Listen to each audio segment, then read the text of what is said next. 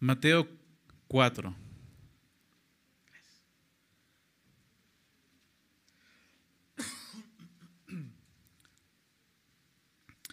¿A quién le gusta la Navidad? A todos, ¿verdad? A todos. Hasta los paganos les gusta la Navidad y no saben ni qué están celebrando, pero les gusta la Navidad. Es un tiempo bonito, ¿verdad? Muchos ven como un tiempo de amor, de gozo, de paz, pero no entienden el significado. Nosotros sí. Entendemos de dónde viene esa paz, de dónde viene ese gozo, esa alegría, ¿verdad? Pero la Navidad es bonita por todo lo que conlleva, ¿no? Y algo que caracteriza la Navidad son, los, son las luces, ¿verdad? Los arreglos de luces por todos lados. Ya, ya por ahí de finales de noviembre, principios de diciembre, empiezas a ver luces por todos lados, ¿verdad? La ciudad se va iluminando, se va iluminando las casas, ¿verdad? Los centros comerciales, ¿no? Ya sabes que viene un día, un tiempo bonito, ¿verdad? Un tiempo, este, pues eso, ¿no? De gozo. Y se va iluminando, ¿no? Es, es, es padre ver cómo, cómo se va iluminando todo, ¿no? Es, es, es, algo muy característico de esta, de esta época. Yo sé que hay muchas cosas que caracterizan la Navidad, pero quiero hablar de esto, ¿no? De las luces, porque eso tiene un significado, ¿no? Hay personas que hasta compiten por ver quién pone más luces, ¿verdad? en sus casas, a ver quién tiene mejor arreglo de luces, ¿no? Eh, leía este, de una familia en Estados Unidos. En Estados Unidos es mucho más, ¿no? O sea, mucho más compiten, acerca de esto.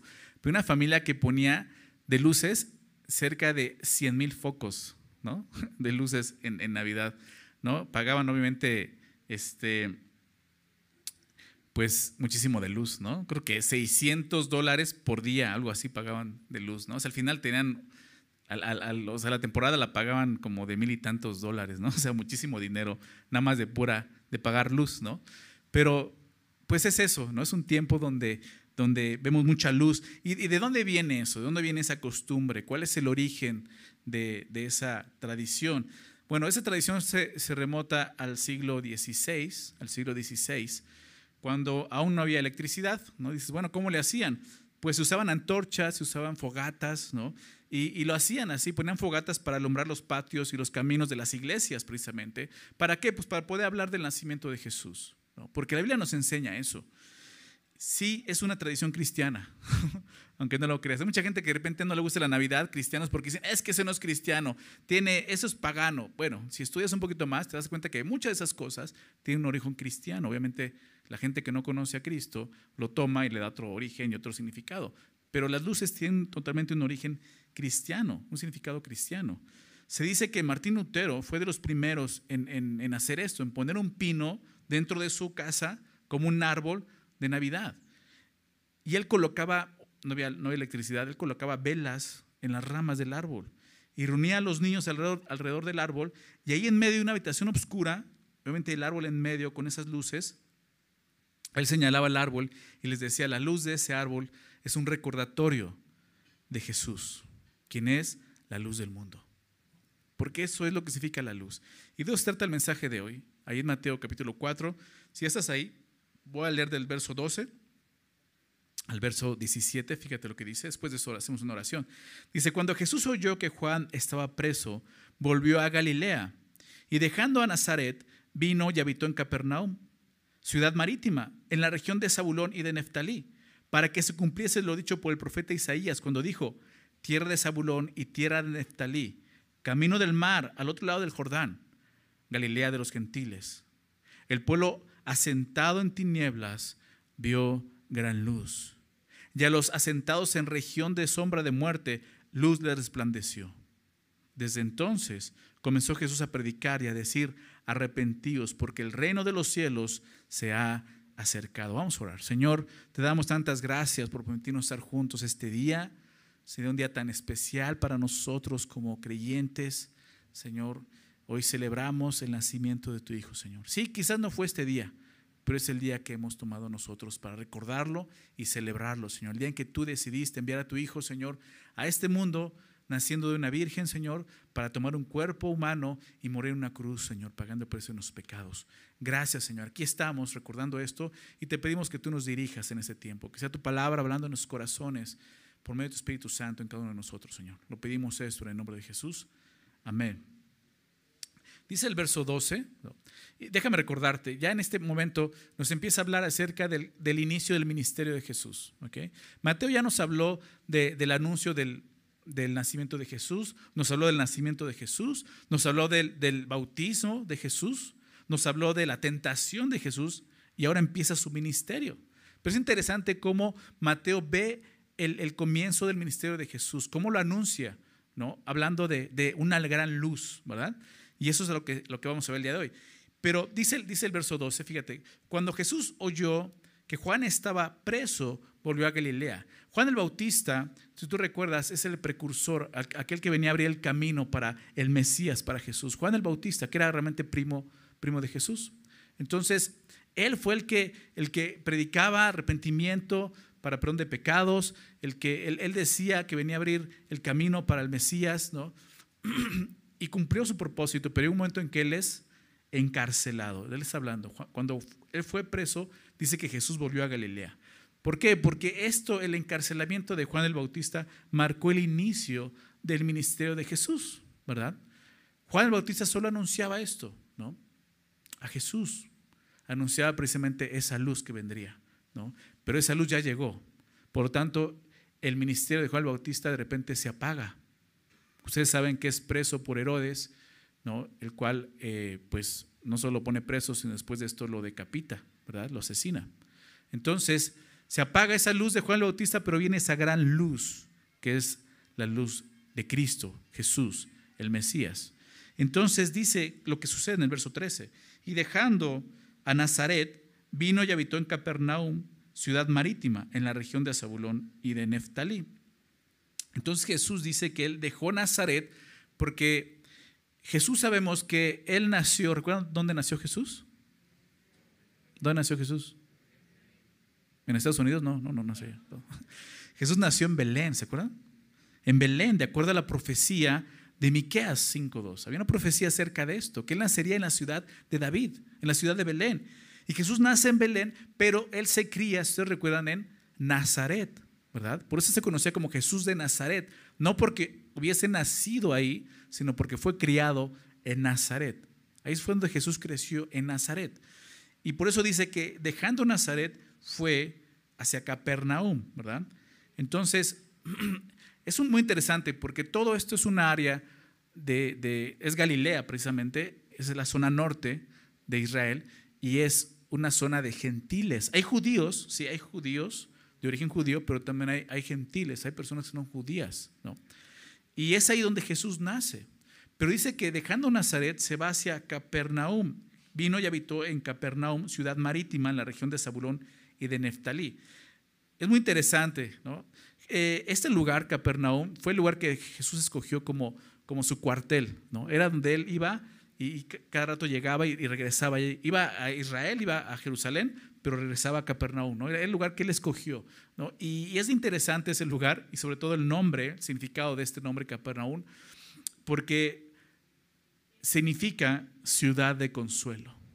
Qué interesante, ciudad de consuelo, ¿no? Y más bien el contexto, ¿no? Era un lugar que muchos, no, a muchos judíos no les gustaba porque había gentiles.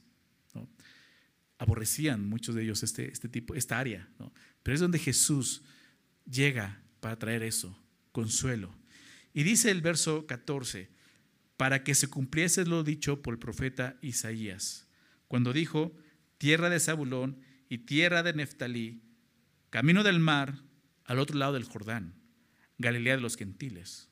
El pueblo asentado en tinieblas vio gran luz, y a los asentados en región de sombra de muerte, luz le resplandeció. ¿Qué sucede aquí? Mateo ve algo cuando Jesús hace esto. Cuando Jesús deja Nazaret y va hacia Capernaum, a esa región de Neftalí y Zabulón, ve algo. Él, él, ve que, que, le recuerda algo. A ver, Neftalí, Zabulón, va hacia allá. Ok, de, algo, de esto habló el profeta Isaías. Entonces él está viendo eso para que se cumpliese lo dicho por el profeta Isaías. Entonces Mateo ve el abandono de Jesús de Nazaret para ese Capernaum como el cumplimiento de la profecía de Isaías. Y te voy a pedir que me acompañes a Isaías. Isaías capítulo 9. Voy a leer desde el, verso, desde el capítulo 8, así que mejor vamos al capítulo 8, porque es el contexto Esta es una profecía que comienza no en el 9, sino antes del 9, desde el capítulo 7 se empieza a anunciar todo lo que Dios iba a hacer en Israel por la dureza de sus corazones. Dios iba a traer, este, empieza a hablar de, acerca de la cautividad que iban a, vivir en Babilonia desde el tiempo del rey de Asiria, que son llevados, iban a, estar en gran oscuridad, ¿no? iban a vivir así. Pero Dios les da la promesa en el capítulo 9, ¿no? que es lo que vamos a, a ver el día de hoy. Entonces, si estás ahí, Isaías 8, voy a leer los últimos versículos del capítulo 8, desde el verso 19 dice, y si os dijeren, preguntad a los encantadores y a los adivinos que susurran hablando, responded, ¿no consultará el pueblo a su Dios? ¿Consultará a los muertos por los vivos? ¿No? Está diciendo, o sea, tenemos que consultar a Dios, ya no seguir buscando encantadores, adivinos, ¿no? Buscar a Dios. Dice, a la ley y al testimonio, es lo que está diciendo, ¿no? Lo dice con exclamación, a la ley y al testimonio. Eso es lo que necesita el pueblo de Dios. Su palabra, la ley, el testimonio. Si no dijeren conforme a esto, es porque no les saque ¿qué cosa dice ahí? Tu Biblia, amanecido. ¿Tú sabes lo que es el amanecer? Un nuevo día, ¿verdad? ¿Y cómo se anuncia el amanecer? Con la luz del sol, ¿verdad? ¿Qué nos está mostrando? Que si no han llegado a esto es porque siguen en las tinieblas de la noche, ¿verdad? Se dice que el, más, el momento más oscuro es antes del amanecer, ¿verdad? Y así está el pueblo, en una oscuridad total. Dice, si, no llegan a eso es porque no les ha amanecido. Verso 21, y pasarán por la tierra fatigados. Ve, o sea, nos está mostrando y, está describiendo cómo, cómo va a estar el pueblo de Dios. Dice, pasarán por la tierra fatigados y hambrientos. Así, cansados, hambrientos, no van a tener que comer. Y acontecerá que teniendo hambre, se enojarán y maldecirán a su rey y a su Dios levantando el rostro en alto. O sea, se van a, eh, eh, se van a enojar al grado de, enorgullecerse, ¿verdad? Y, desafiar a Dios, es lo que dice. Van a levantar, dice, el rostro en alto, como una afrenta delante de Dios. Y mirarán a la tierra y aquí tribulación y tinieblas. ¿Qué van a ver?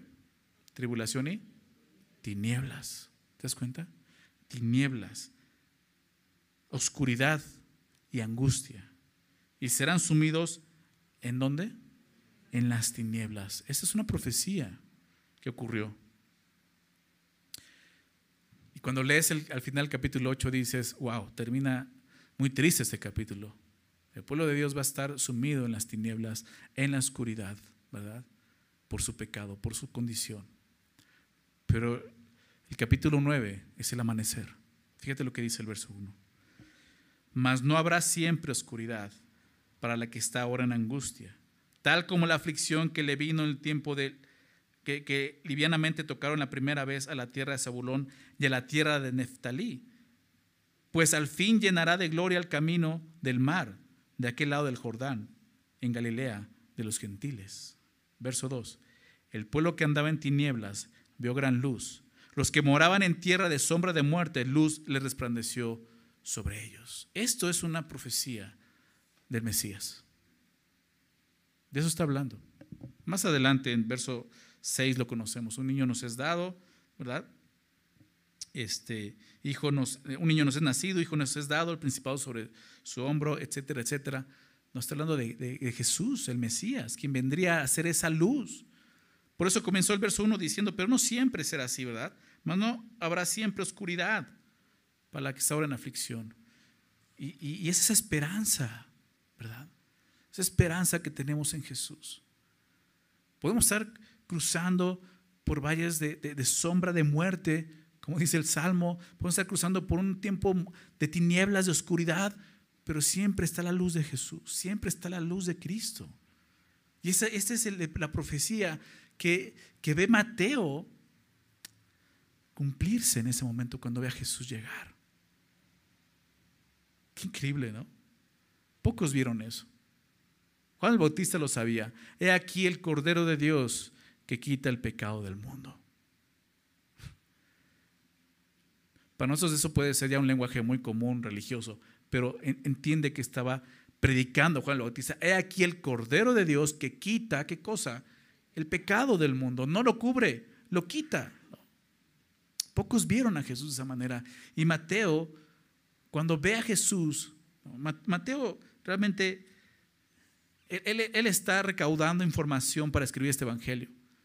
Pero cuando se entera de cómo sucedió esto, cómo Jesús nació, cómo, bueno, lo veíamos, te decía, ¿no? Cómo Jesús fue, fue anunciado, nació, se bautizó ya siendo grande, ¿no? Y al comienzo de su ministerio, él lo ve como el cumplimiento de esta profecía de Isaías. Por eso cita a Isaías. Entonces, regresando a, Mateo, dice esto la profecía. Tierra de Zabulón, verso 15 de Mateo 4. Tierra de Zabulón y tierra de Neftalí, camino del mar, al otro lado del Jordán, es lo que estamos leyendo en, Isaías. Galilea de los gentiles. Porque Jesús no llegó a Jerusalén, ¿verdad? Isaías no hablaba de Jerusalén, hablaba de esta tierra de los gentiles, Galilea, de Zabulón de Neftalí. Dice, el pueblo sentado en tinieblas vio gran luz. Esta tierra, es muy interesante esto, y sobre todo el contexto que, veíamos en, en, Isaías. La tierra de Zabulón, la tierra de Neftalí, tú sabes que son dos tribus de Israel. Dos tribus de Israel son estas, Zabulón y Neftalí. Y esas tribus tomaron el territorio de la tierra prometida, el territorio del norte. Fueron hasta el norte, hasta arriba de la tierra prometida. Fue el territorio que ellos les tocó cuando fue repartido. Y esas dos tribus resultaron muy afectadas, muy afectadas después del cautiverio babilónico que comenzó con el reino, de Asiria. Realmente ellos no son llevados cautivos por los babilónicos, sino por los asirios. El rey de Asiria, en, en, Segundo de Reyes, capítulo 17, lo puedes leer, es cuando sucede esto. Y, esto ocurre 100 años antes de que vinieran los babilónicos ya por, por el reino del sur. Entonces el rey de Asiria toma las tribus del norte, pero fue hasta 100 años después que las tribus del sur fueron cautivas por los babilónicos. Si tú conoces la historia de Israel que se divide, ¿verdad? En dos reinos, el reino del norte es llevado y pasaron 100 años en el que todavía el reino del sur, ese, reino pequeño de Judá, ¿no? está, está ahí presente hasta que llegan los babilónicos y se los llevan cautivos. Ahora bien, cuando regresan, y eso es lo que está anunciando Isaías, lo que iba a suceder. Pero Isaías, con muchas profecías, hablaban de un tiempo presente, ¿no? de un tiempo futuro y de un tiempo muy lejano al futuro. Es una de esas profecías. Porque está hablando de lo que iba a pasar después del cautiverio, pero está hablando de lo que iba a suceder muchos años después, siglos después, con Jesús el Mesías. Entonces, cuando es el regreso del cautiverio, cuando pasan 70 años, se cumplen los 70 años del cautiverio y regresan, realmente las que regresan son las tribus del sur porque las tribus del norte no pudieron recuperarse realmente del todo. Esas tribus de Neftalí y Zabulón ya no regresan. Por tanto, ellos fueron muy afectados en esa situación. Por eso dice cómo fueron afligidos, cómo estaban en la oscuridad. Y lo que Isaías prevé es que aquellos que fueron más afectados algún día serían muy bendecidos. Es lo que está diciendo. Ese pueblo que anda en tinieblas verá gran luz. Un día el Mesías llegaría a ese lugar, a su tierra, no a Jerusalén. ¿Se dan cuenta? No a Jerusalén, no a los judíos, sino a Galilea de los gentiles. ¿Te das cuenta que dice eso ahí? Camino del mar, al otro lado del Jordán, Galilea de los gentiles. Tanto Isaías, si te dice cuenta, como Mateo mencionan Galilea de los gentiles. Realmente era un título de burla cuando decían Galileos gentiles, realmente estaban burlando de ellos. No era un cumplido decir, ay, sí son los gentiles. No, o sea, realmente se burlaban de ellos. Así se referían a los que vivían en el norte de Israel. Ellos son judíos, pero como gentiles, ¿no? Galilea de los gentiles. Aquellos que se juntan con los gentiles paganos. Haz de cuenta algo así. La chusma, ¿no? Digámoslo. Galilea de los, la chusma, ¿no? O sea, esa es la forma en que decían. Y, Isaías y Mateo lo dicen así, no porque ellos estuvieran burlando, sino porque quieren expresar esto, como era el lugar que realmente los judíos de Jerusalén despreciaban. Ese es el lugar donde llegó Jesús. Eso es lo que dice Isaías.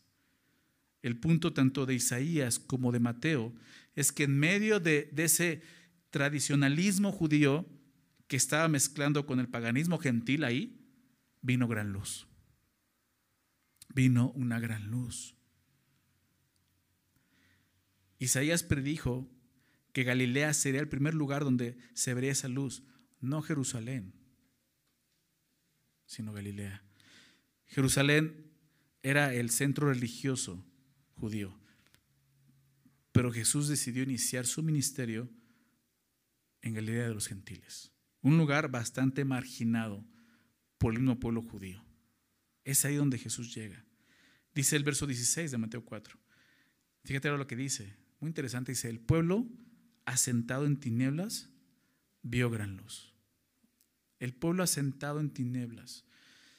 ¿Te diste cuenta que hay una diferencia entre Isaías y Mateo aquí? Porque Isaías dice el pueblo que andaba en tinieblas. En Mateo dice el pueblo asentado en tinieblas. Eso es muy interesante, porque después de andar en tinieblas, para el tiempo de Jesús ya estaban sentados en ellas. Es lo que está diciendo aquí. Me recuerda mucho, me recordaba esto y me recuerda mucho el Salmo 1. ¿Recuerda el Salmo 1? ¿Cómo empieza el libro de los Salmos? Bienaventurado el varón que no anduvo en consejo, no anduvo caminar, no anduvo en consejo de malos, ni estuvo en camino de pecadores, ni en silla de escarnecedores, decía qué cosa? Sentado. Y tú sabes que eso es, eso es una progresión, ¿verdad? Empiezas a andar en un consejo, escuchar el consejo, después de eso ya empieza a caminar en ese consejo y al último ya está sentado dando ese consejo. ¿Verdad? Haz de cuenta que eso es lo que sucedió con el pueblo. Andaba en las tinieblas, empezó a permitir eso en su vida, ¿verdad? Como el día de hoy, se, se empiezan a permitir tantas cosas que son tinieblas, son oscuridad delante de Dios. Y así, como creyentes no debemos de andar en esas cosas, no debemos de permitir esas cosas en nuestras vidas, porque en cuanto uno se des cuenta va a estar sentado en ellas, no solo permitiéndolas, sino anunciándolas, aconsejándolas. Así, así estaba el pueblo. Es como si la oscuridad hubiera sido tan densa a su alrededor que desistieron de seguir navegando. Es una imagen realmente de desesperanza. Se dieron por vencidos. Mientras que Isaías los ve andando, ahora Mateo los ve sentados. Es como si los ciegos vagaran en la oscuridad sin poder escapar. Así que finalmente se sientan en la oscuridad y deciden vivir en ella. Eso es lo que está viendo Mateo. Sí, Isaías dijo los que andaban en tinieblas, pero Mateo dice, pero aquí ya están sentados en ellas. O sea, la cosa se puso peor. Así en las tinieblas, viviendo en ellas, sin ninguna esperanza de poder salir de ellas. Así estaban ellos, como muchos de nosotros. Vivíamos así, ¿verdad? En las tinieblas. Pero dice el texto, el pueblo sentado en tinieblas vio qué cosa. ¿Qué vio? Gran luz. No, dice, vio una luz. Vio una lucecita que brillaba. Vio cien mil focos que alguien prendió en su casa. Vio una gran luz. La luz de Cristo. El Mesías. Es importante entender la oscuridad para poder ver lo que es la luz. La Biblia frecuentemente usa las tinieblas, la oscuridad, como una, como una metáfora, como una alegoría que describe precisamente la condición de la humanidad, que vive así en tinieblas, en oscuridad. Déjame darte algunos versículos que hablan de esto. Efesios 5, versículo 8. Si quieres, anótalos ahí, en tu Biblia o en tus notas. Efesios 5, 8 dice, porque en otro tiempo eras tinieblas, mas ahora sois luz en el Señor. Andad como hijos de luz. Una exhortación que Pablo le hace a esta iglesia de los Efesios. Y les dice, ustedes, o sea, creyentes, nosotros, dice, en otro tiempo eran tinieblas. No solo andaban, eran. ¿Te das cuenta? Estás sentado en ellas. Eras parte de esas tinieblas. Pero ahora eres luz en el Señor. Anda como hijo de luz. Es un recordatorio para todos nosotros. Que ya vimos esa gran luz, ¿verdad? O sea, la Navidad también nos recuerda esto. Esa gran luz nos recuerda cómo tenemos que vivir nosotros. Sí, en otro tiempo éramos tinieblas, pero ya no. Primera de Pedro, primera de Pedro 2, verso 9. Primera de Pedro 2, 9 dice, más vosotros sois linaje escogido. ¿Recuerdas ese versículo?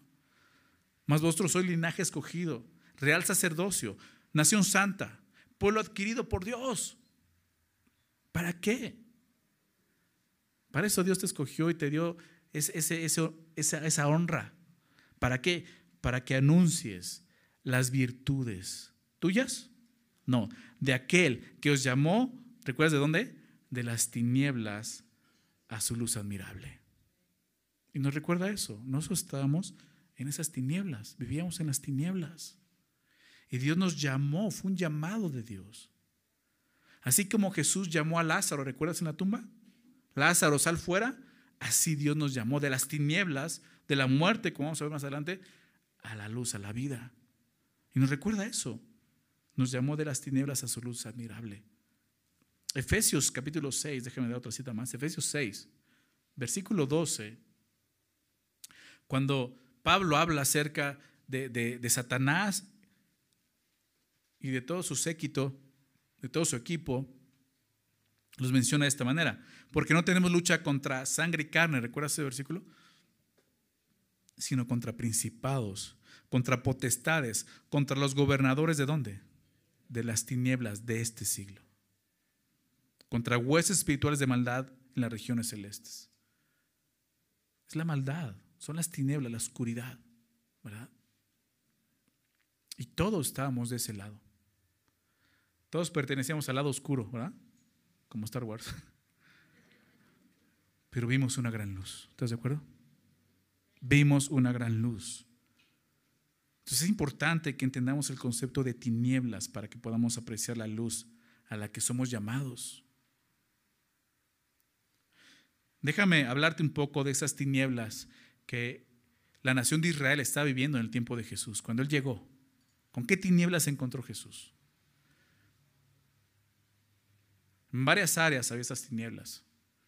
Primeramente, había tinieblas, oscuridad política. ¿A qué me refiero? Ya lo que sufría mucho el pueblo. Ellos estaban, eran parte del imperio romano, ¿verdad? Y realmente, pues eran esclavos de, Roma. Era una provincia de Roma. Roma había conquistado todo el mundo conocido en ese momento. Era un imperio muy grande. Y obviamente Israel era parte de ese imperio y estaban realmente en opresión. Claro, este, este emperador ¿no? que aparece en Lucas eh, capítulo 2, que habla que hizo un censo, ¿recuerdan de este emperador? César Augusto, el primer emperador de Roma. Él fue el que, el que hace un censo y él fue el quien trajo lo que se conoció como la Pax Romana, que era la paz de Roma. Pero realmente esa paz fue eh, la paz de un puño de hierro. No fue una paz como la que Jesús dijo. Por eso Jesús dijo, yo les doy mi paz, yo no la doy como el mundo la da. ¿Recuerdan? Es una paz muy diferente. Realmente lo que hizo este emperador y, lo que hicieron los siguientes emperadores fue someter a todos. Eh, era un imperio lleno de soldados. Y los soldados estaban por todos lados, vigilando. O sea, tú no podías hacer nada sin que alguien no te estuviera viendo. Y se levantaron muchos, ¿no? Los celotes era un grupo judío que se quiso levantar en contra de, este puño de hierro. Obviamente no pudieron hacer nada. Era lo que ellos esperaban cuando venía el Mesías. Él nos va a traer libertad, él va a acabar con Roma, ¿verdad? Pero realmente Jesús no vino a terminar con esa esclavitud física, sino con la esclavitud espiritual, el pecado del hombre. Pero era algo de, las tinieblas en las que vivía el pueblo de Israel. Está sometido en esas, afligido en esas tinieblas, ¿se dan cuenta? Y no solo eso, también están las tinieblas económicas, porque obviamente al ser parte ¿no? de este imperio, estar sometido a este imperio, pues ellos tenían que pagar tributos, tributos por todo. Los impuestos, realmente los, impuestos romanos aplastaban a los ciudadanos eh, judíos, les quitaban todas sus cosas. En Lucas 2 te decía que este César Augusto es el que eh, este, hace este censo, ¿no? Y, la idea ahí es cuando tú recuerdas, José y María van a Belén, ¿no? para el censo. Y realmente el censo tenía el fin de qué? Pues de que pudieran recaudar más impuestos. Es lo que estaban haciendo, ¿no? No era simplemente para contarlos, sino para ver cuántos son para que salgan bien las cuentas, ¿no? O sea, que todos paguen, ¿no? Entonces había impuestos de todo, como el día de hoy. Impuestos electorales, impuestos sobre la renta, impuestos eh, eh, en, los caminos, o sea, casi casi pagaban casetas como el día de hoy, ¿no? Impuestos eh, marítimos, portuarios, ¿no? Los puertos se pagan muchos impuestos, ¿no? O sea, depende cuántas redes echabas, cuántos pescados no tenías, todo eso se pagaba impuestos, impuestos de importación, impuestos terrestres, ¿no? Se, decía que depende de las ruedas de tu carro, pagabas impuestos, ¿no? Entonces lo mejor era tener una carretilla, una sola rueda, ¿no? Porque si tenías cuatro, pues imagínate, ¿no? Por cada rueda te, te, te cobraban, ¿no? ¿A qué te suena? De todo había impuestos. Realmente el pueblo judío estaba muy oprimido. Y tú lo puedes ver. Si conoces los evangelios te das cuenta de eso. Ellos aborrecían a los recaudadores de impuestos, ¿verdad? ¿Recuerdas? ¿Sabes por qué? Porque eran judíos los recaudadores. Y lo que hizo este, este, este gobernador, muy interesante, porque lo que él hizo fue que los llamó a que fueran recaudadores y les dijo, ustedes denme solamente esto y cobren lo que quieran. Y ahí era donde abusaban del pueblo. Los mismos judíos, ¿no? Mateo, ¿recuerdas? Era uno de estos, judíos precisamente, un discípulo de Jesús. Lo llamó Jesús y dejó eso, y, era aborrecido por el pueblo judío. Por eso los aborrecían de esta manera. ¿no? Entonces, así estaba sumergido en, esa, en esas tinieblas el pueblo judío. Y no solo eso, obviamente había una oscuridad, unas tinieblas moral, moralmente hablando en el, en el mundo en el que ellos vivían, el mundo grecorromano, ese mundo estaba totalmente torcido moralmente hablando. Aún la religión lo usaban de una forma inmoral. Tú sabes que había templos de muchos dioses donde eh, se ejercía la forma de adoración que era prácticamente prostitución. O sea, estaban totalmente torcidos. Eh, todos los, los, griegos ¿no? se jactaban de, de, tener mujeres, y muchas mujeres. ¿no? Eh, a la mujer se le oprimía, ¿no? las amas de casa de Roma tenían que mantener pues, la más alta pureza moral, mientras que los hombres tenían una licencia total de inmoralidad. ¿no? decía este Demóstenes, ¿no? uno de sus filósofos de ese tiempo, decía, tenemos cortesanas por el placer, él, dice, él citó esto, concubinas por la convivencia diaria y esposas con el fin de tener hijos legítimos y tener un guardián fiel de todos los asuntos de nuestra casa. O sea, así trataban a las mujeres. Entonces, la, inmoralidad era, era, muy grave. ¿no? Claro, el pueblo judío trató de guardar eso, pero aún así se mezcló con mucha inmoralidad. Había muchas tinieblas, muchas tinieblas. Y por último, la más fuerte, la inmoralidad espiritual, ¿no? las tinieblas espirituales la oscuridad más profunda. ¿Qué pasaba con Israel? Cuando Jesús llegó, habían pasado 400 años, 400 años en el que no hubo profecía, 400 años que no hubo palabra del cielo para el pueblo. Dios no habló durante 400 años, ¿sabías eso? El último profeta fue en el tiempo de, del, regreso del, cautiverio. Malaquías. De ahí no hubo, más profetas, ya no hubo profecía. Dios no habló durante ese tiempo. Imagínate, e, e, eso causó una expectativa del pueblo de esperar al Mesías, porque ellos seguían confiando, pero no llegaba y no llegaba, ya Dios no hablaba. ¿Qué pasó con Dios? Cayó Dios. Entonces, antes de la venida de Jesús, había eso, una, una oleada de anticipación entre los judíos de que vendría un libertador. Y se levantaron muchos falsos también. Y muchas cosas en ese tiempo, muy tristes para el pueblo de Israel. Había un anhelo nacional e incluso internacional por la venida del Mesías. Muchos anhelaban ese tiempo. Y obviamente eso estaba pasando en Israel. Pero fuera de Israel, uy, había muchísimos dioses, ¿verdad? muchísimos dioses, obviamente con D minúscula, dioses paganos, mucha idolatría, ¿verdad? Estamos hablando del tiempo de, Roma, de Grecia, mucha mitología. Pues había mucha oscuridad, mucha idolatría. Así estaba este pueblo, hundido en la oscuridad. Se encontraba de esta manera, totalmente en las tinieblas.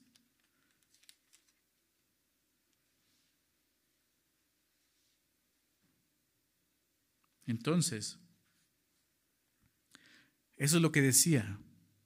Regresando a Mateo, cuando dice, el pueblo asentado en tinieblas vio gran luz. ¿Te das cuenta? Es por eso que se vio una gran luz, porque había tanta oscuridad ya. ¿Te acuerdas lo que te decía? Que dicen que el momento más oscuro es antes del amanecer. Así de cuenta que eso es lo que estaba pasando. La oscuridad estaba cada vez más densa, más densa, más densa. Y entonces esta tierra vio gran luz. Y dice el texto, y a los asentados en región de sombra de muerte, luz le resplandeció. ¿Te das cuenta? Igualmente Isaías dice, los que moraban en tierra de sombra de muerte. Y Mateo dice, los asentados en región de sombra de muerte. O era un pueblo sin mucha esperanza. Ellos ya, ya habían cedido. Ya estaban sentados en esas regiones de sombra de muerte. Era un pueblo así, sin mucha esperanza. Pero a este pueblo dice que a ellos luz les resplandeció. Luz les resplandeció. ¿Cómo resplandeció la luz? ¿Cómo fue que resplandeció esa luz? El siguiente versículo lo dice. Fíjate lo que dice el verso 17 de Mateo 4. Desde entonces, desde ese momento, desde que Jesús deja Nazaret y se va a Galilea, desde entonces comenzó Jesús a predicar. ¿Te das cuenta? No dice, empezó Jesús a sanar enfermos, ¿verdad? A sacar demonios. Fue parte de su ministerio, pero no, lo importante fue eso. Jesús comenzó a qué cosa? a predicar y a decir qué predicaba Jesús. Me encanta, lo mismo que Juan el Bautista. Arrepentíos, porque el reino de los cielos se ha acercado. ¿Te das cuenta? Te preguntaba, ¿cómo resplandeció la luz? ¿Cómo fue que este, esta tierra vio gran luz? Aquí lo vemos, porque Jesús llegó predicando, arrepiéntanse, porque el reino de los cielos se ha acercado. La luz llegó con Jesús predicando qué cosa? La verdad. La verdad. Estás en tinieblas por tu pecado. Isaías dice, andabas, ahora ya estás sentado ahí. Tienes que arrepentirte. Tienes que arrepentirte. El reino de los cielos se ha acercado. Jesús dice algo, arrepiéntete. ¿Por qué da una razón? ¿Por qué pide arrepentimiento? Porque el reino de los cielos se ha acercado. La luz ha venido al mundo y te está llamando. ¿Cómo accedes a esa luz? ¿Cómo deja las tinieblas? Arrepiéntete. Quiero ser más específico. Jesús, la luz viene de Jesucristo, predicando el arrepentimiento del pecado, es lo que está diciendo aquí. Eso es lo que hizo. El arrepentimiento es un requisito previo para, déjame decirlo así, para ser iluminado. Necesitas arrepentirte. Cuando alguien está dispuesto a permanecer en las tinieblas, no necesita hacer nada, más que sentarse y acomodarse. ¿Verdad? Pero cuando alguien en sus tinieblas decide cambiar, solo necesita dar la vuelta. Eso es lo que significa arrepentimiento. La palabra metanoia, un cambio de mente. Dar un giro de 180 grados. Vas caminando hacia las tinieblas y lo que haces es detenerte y regresar hacia el otro sentido. ¿Hacia dónde? Hacia la luz. Dejar las tinieblas para dar la vuelta y dirigirte hacia esa luz que te está llamando, la luz de Cristo. Jesús dijo en Juan 8, verso 12, Juan 8, 12, Jesús dijo, yo soy la luz del mundo, ¿recuerdas?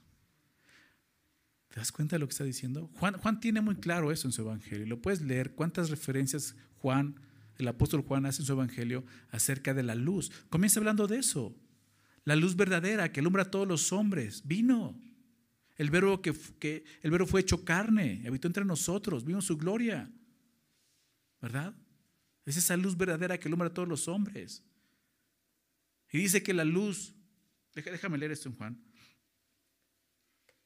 Juan 1. Voy desde el verso 1, fíjate. En el principio era el verbo y el verbo, era con Dios y el verbo era Dios. Este era en el principio con Dios. Todas las cosas por Él fueron hechas y sin Él nada de lo que ha sido hecho fue hecho. ¿De quién está hablando? De Jesús. El verbo hecho carne. En él estaba la vida, verso 4. En él estaba qué cosa? La vida. Y la vida era qué cosa? La luz de los hombres. Estos conceptos de, luz, de vida, de, de oscuridad, tinieblas, muerte. Jesús es lo contrario. Jesús vino, dice, para dar vida, vida en abundancia, vida eterna. Y es lo que dice Juan aquí. En él estaba la vida y la vida es era la luz de quienes de los hombres. La luz en las tinieblas, ¿qué pasa? Resplandece. Y así llegó Jesús en las tinieblas de este pueblo, pero vino y resplandeció. Y resplandeció. Y las tinieblas no prevalecieron contra ella. Y así sucedió. Jesús se levantó de los muertos. ¿Verdad? Las tinieblas no resplandecieron. Entonces Jesús dijo esto, regresando a Juan 8:12, yo soy la luz del mundo. Fíjate lo que dice Jesús. Juan 8:12, yo soy la luz del mundo. El que me sigue no andará en tinieblas, sino que tendrá la luz de la vida. Pero para seguir a Jesús necesitas primeramente arrepentirte. Jesús dijo arrepentidos porque el reino de los cielos se ha acercado el reino de los cielos, el reino de la luz, ¿verdad? Nos está llamando. Jesús vino a sacar a todos del reino de las tinieblas, al cual pertenecíamos, para ser parte del reino de la luz, pero necesitamos arrepentirnos. Algo que era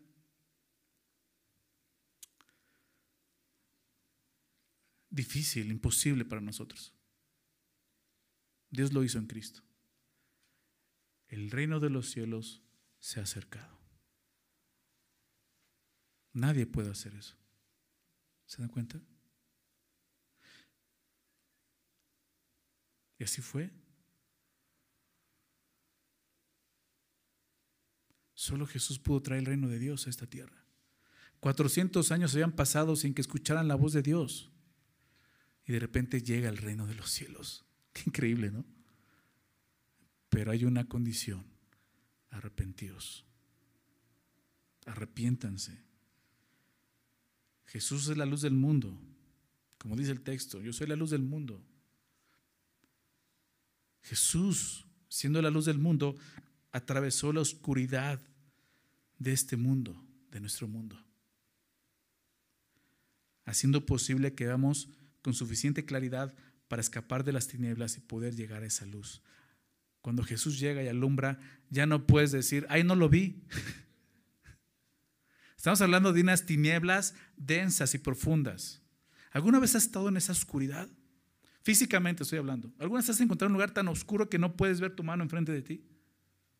Quizás no, pero piensa en eso. Un momento en que hayas visto tanta oscuridad que no podías ver mucho que no había ningún destello de luz. Bueno, ahí es donde Jesús llegó esta gran luz, iluminó todo.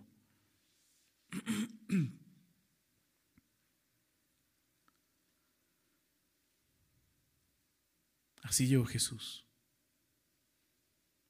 Un día traspasó las tinieblas de este mundo. Es lo que está diciendo, gran luz les resplandeció. ¿Sabes qué es lo triste de la Navidad? Es que se acaba. Para muchos se acaba. ¿Verdad? Llega enero, principios de enero, algunos hasta febrero, marzo, pero casi en esas fechas empieza a guardar las cosas. Empieza a guardar las luces y regresas a la vida cotidiana. Pero espiritualmente lo triste es apagar las luces y regresar a las tinieblas. ¿Te das cuenta? Y rezar las tinieblas como si nada hubiera ocurrido. Olvidándonos de lo que la Navidad significa. La luz resplandeció. El Mesías vino a salvar. Jesús es quien vino a iluminarnos para que ya no andemos en tinieblas. Para que vivamos nuestra vida en esa luz y sigamos viendo en esa luz. Y no sea hacer una temporada sino sea algo real en nuestras vidas. El reino de los cielos se ha acercado para que tú vivas en él. Acompáñame a Juan capítulo 3. Quiero terminar con esto. Juan 3. Fíjate lo que escribe el apóstol Juan.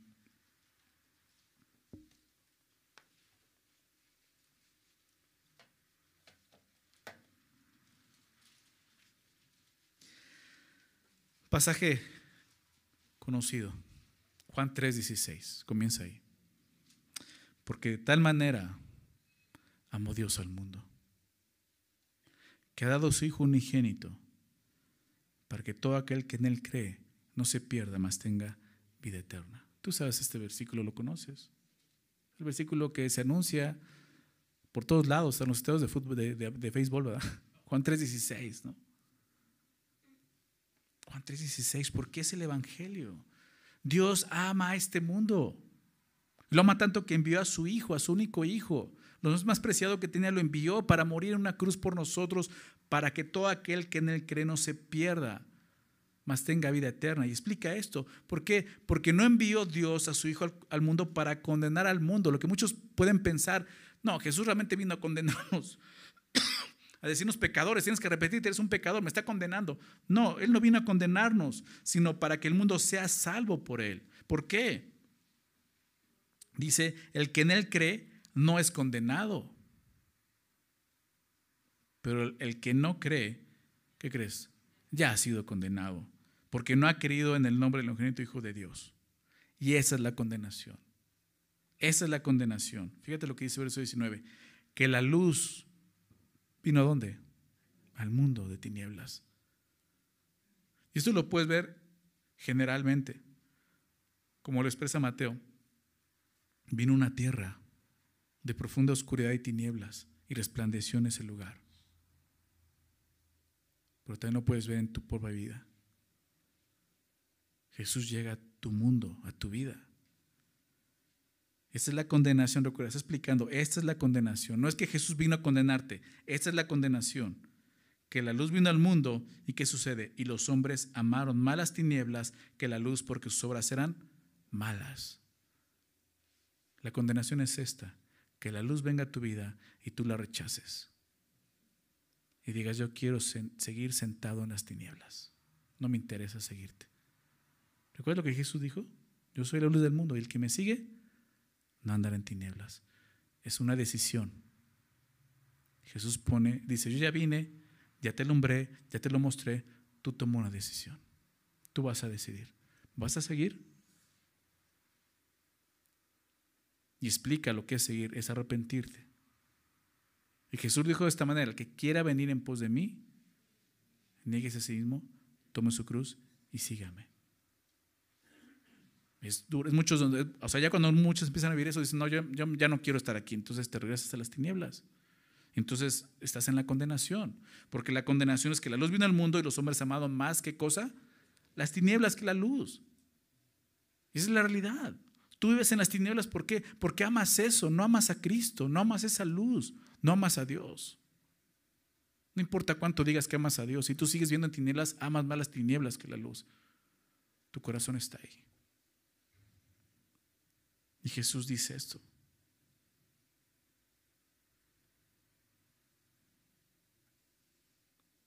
Porque sus obras eran malas. Porque no hubo arrepentimiento. Pues al final se trata de eso. Dice verso 20, porque todo aquel que hace lo malo aborrece la luz. ¿Te das cuenta? Muchos vieron esa gran luz, pero no, les, no quisieron esa luz. ¿Sabes qué buscaron hacer? Apagarla. Los judíos, su mismo pueblo, a lo suyo vino y los suyos no le recibieron. ¿Recuerdas Juan 1, 11? Más a todos los que le recibieron, aquellos que aceptaron esa luz, vieron la luz y dijeron, sí, alumbra mi vida, te voy a seguir, más todos los que le recibieron, los que creen en su nombre, les dio potestad de ser hechos hijos de Dios. ¿Qué vas a hacer con esa luz? ¿La vas a guardar en enero? ¿Ya se acabó la Navidad? ¿O vas a seguir en esa luz? Sí, guarda tus, tus arreglos. No dejes tu árbol hasta el otro año. Pero ¿cómo vas a vivir en luz? o en tinieblas. La luz vino al mundo y vino a alumbrarnos. Y cuando Jesús viene y nos alumbra con su palabra, ya, ya no hay un lugar que no pueda ser alumbrado. Ese es el punto, te exhibe totalmente. Exhibe tu vida pecaminosa, exhibe tu pecado más oscuro, lo exhibe. Ya no puedes esconderlo delante de Él. Lo que tienes que hacer es confesarlo o apagar la luz.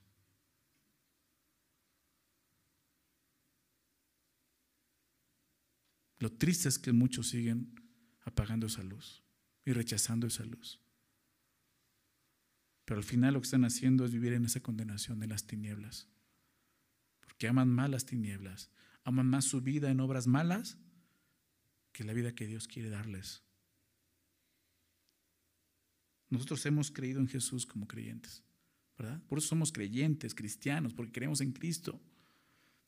Pero significa algo, esa luz ha resplandecido en nuestros corazones. ¿Verdad? Resplandeció en nuestros corazones. Dice 2 Corintios, fíjate lo que dice. 2 Corintios, yo sé que dije que iba a terminar con Juan, pero déjame leer más esto, me acuerdo ahorita. 2 Corintios 4 dice, verso 6, porque Dios, perdón, dice 2 Corintios 4, 6, porque Dios, ¿quién? Dios, que mandó que de las tinieblas resplandeciese la luz, ¿recuerdas? En la creación hágase la luz. Que mandó, fue una orden de Dios. Él mandó que de las tinieblas resplandeciese la luz. Es el que resplandeció nuestros corazones para iluminación del conocimiento de la gloria de Dios en la faz de Jesucristo. Qué increíble. Dios quiere alumbrarte y seguirte alumbrando, alumbrar tu conocimiento del mismo en la faz de Jesucristo. Es lo que queremos esta Navidad. ¿verdad? Es lo que celebramos. La luz vino al mundo. ¿Estás de acuerdo? y resplandeció en nuestro mundo. Y espero que haya sido también en tu mundo, como en mi mundo. No apagues la luz. Déjala brillar. Cantamos, ¿verdad? Déjala brillar. No la apagues. Que la luz de Cristo siga resplandeciendo, porque Jesús dijo también esto, ustedes son la luz del mundo. ¿Recuerdas?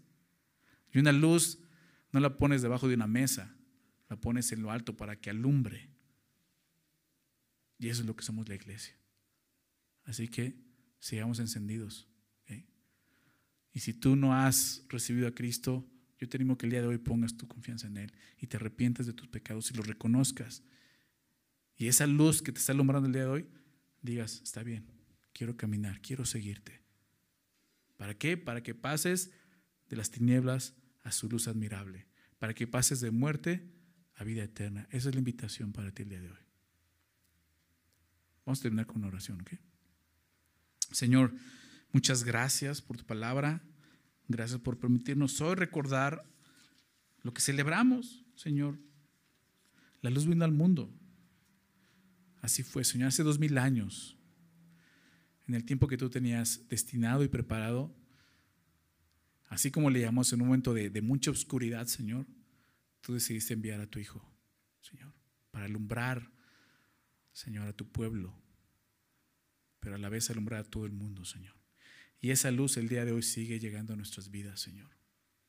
La luz de tu evangelio, la luz de Cristo, entendiendo lo que hizo por nosotros, muriendo en la cruz para darnos vida, Señor.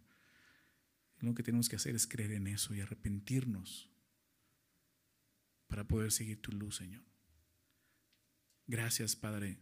Gracias, Señor Jesús le recordamos tu venida a este mundo, Señor. Más que un nacimiento, recordamos que tú viniste a este mundo, Señor, siendo esa gran luz. Ayúdanos a seguir esa luz y seguir viviendo en esa luz, Señor, para poder agradarte a ti y para poder glorificarte a ti, para poder conocerte a ti, Señor. Aquellos, Señor, que aún no han puesto su fe en ti, Señor, yo te pido que hoy sea ese día, Señor, en que puedan confiar, en que la luz de tu palabra, Señor, la luz de Cristo venga a morar en ellos, Señor, y pueda alumbrar sus vidas y su conocimiento de ti, Señor, y sus vidas sean transformadas. Por favor, Señor, que pasen el día de hoy, Señor, de las tinieblas a la luz admirable. Por favor, Señor, gracias, gracias, Señor, por este día. Gracias porque nos recuerdas nuevamente que estamos celebrando el día de hoy, Señor. Y ayúdanos a proclamarlo este mundo, que sigue en tinieblas, Señor. Ayúdanos a gritarlo Señor, que hay una gran luz que ha venido, Señor, y que sigue alumbrando a cada hombre, Señor. Por favor, Padre, pedimos todo esto en nombre de Jesús. Amén. Bien, pues hoy, es último domingo de mes. El siguiente es primero, ¿verdad? Entonces vamos a celebrar la cena del Señor como lo hacemos cada último domingo de mes. Vamos a recordar esto que estamos anunciando, cómo Jesús vino, vino, pero con un propósito y un fin. Vino a morir en una cruz, llevando el precio de nuestros pecados, llevando nuestro pecado, la ira de Dios sobre él, ¿verdad? Jesús cargó con todo eso en la cruz. ¿Para qué? Para darnos vida, como leíamos. Para que todo aquel que en Él cree no se pierda, mas tenga vida eterna. Y yo te invito a hacerlo, pero hacerlo así con arrepentimiento y con fe. La Biblia nos invita a eso. El apóstol, el apóstol Pablo escribe en 1 Corintios, déjame leer esto, en el verso 27 de 1 Corintios 11, dice, de tal manera